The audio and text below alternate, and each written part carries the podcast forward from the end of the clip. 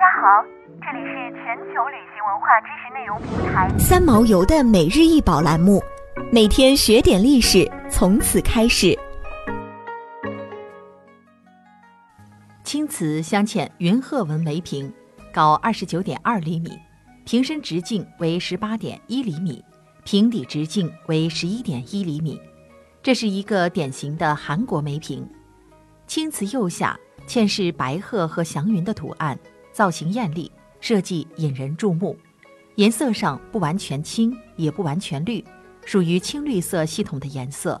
该瓶子把优雅而端庄的式样。清新而柔和的色彩，纤细的花样，很好的配合起来，形成了综合的造型美。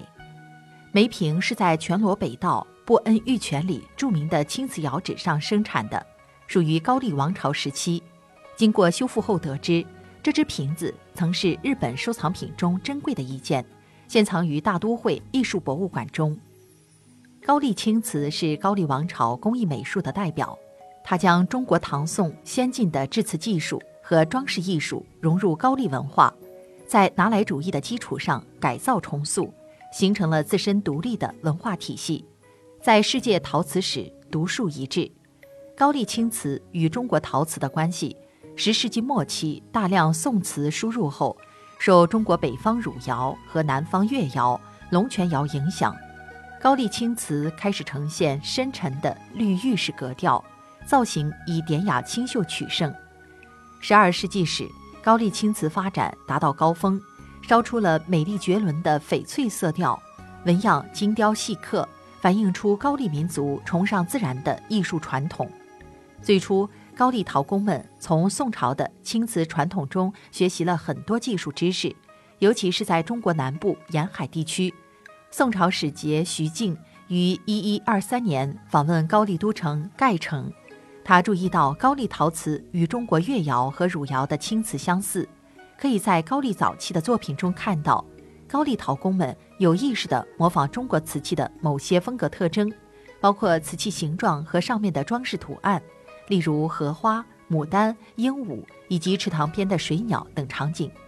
到了十二世纪中叶，高丽陶工开始展现本土的文化和自己的风格，在装饰技法上有所创新。其装饰技法是在原本的器皿上雕刻或替画出图案与线条，再填入赭白色的粉料，刮去溢出的化妆土，素烧后再上青釉进行烧制。由于青釉透明度高，在青釉之下仍可清楚可见黑白图案，这与灰青的底胎形成鲜明对比。高丽青瓷对于装饰技法的创新与重视，显示出新兴贵族阶层。对于华丽视觉感受的喜爱，其中最具代表性者为云鹤纹，生动逼真，闻名于世。高丽的青瓷产业主要在半岛西南海岸附近，尤其是在全罗省的布安和钢筋地区，而后者今天仍然是现代青瓷生产和高丽传统复兴的中心。高丽青瓷在宋代士大夫中已广受赞誉。南宋太平老人在《袖中锦》中将端砚、蜀锦、定瓷、契丹安、夏国建、高丽秘色列为天下第一，其中的高丽秘色即高丽青瓷。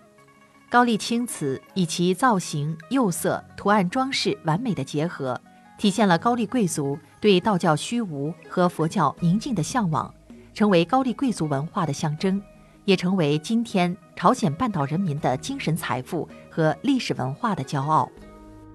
想要鉴赏国宝高清大图，欢迎下载三毛游 App，更多宝贝等着您。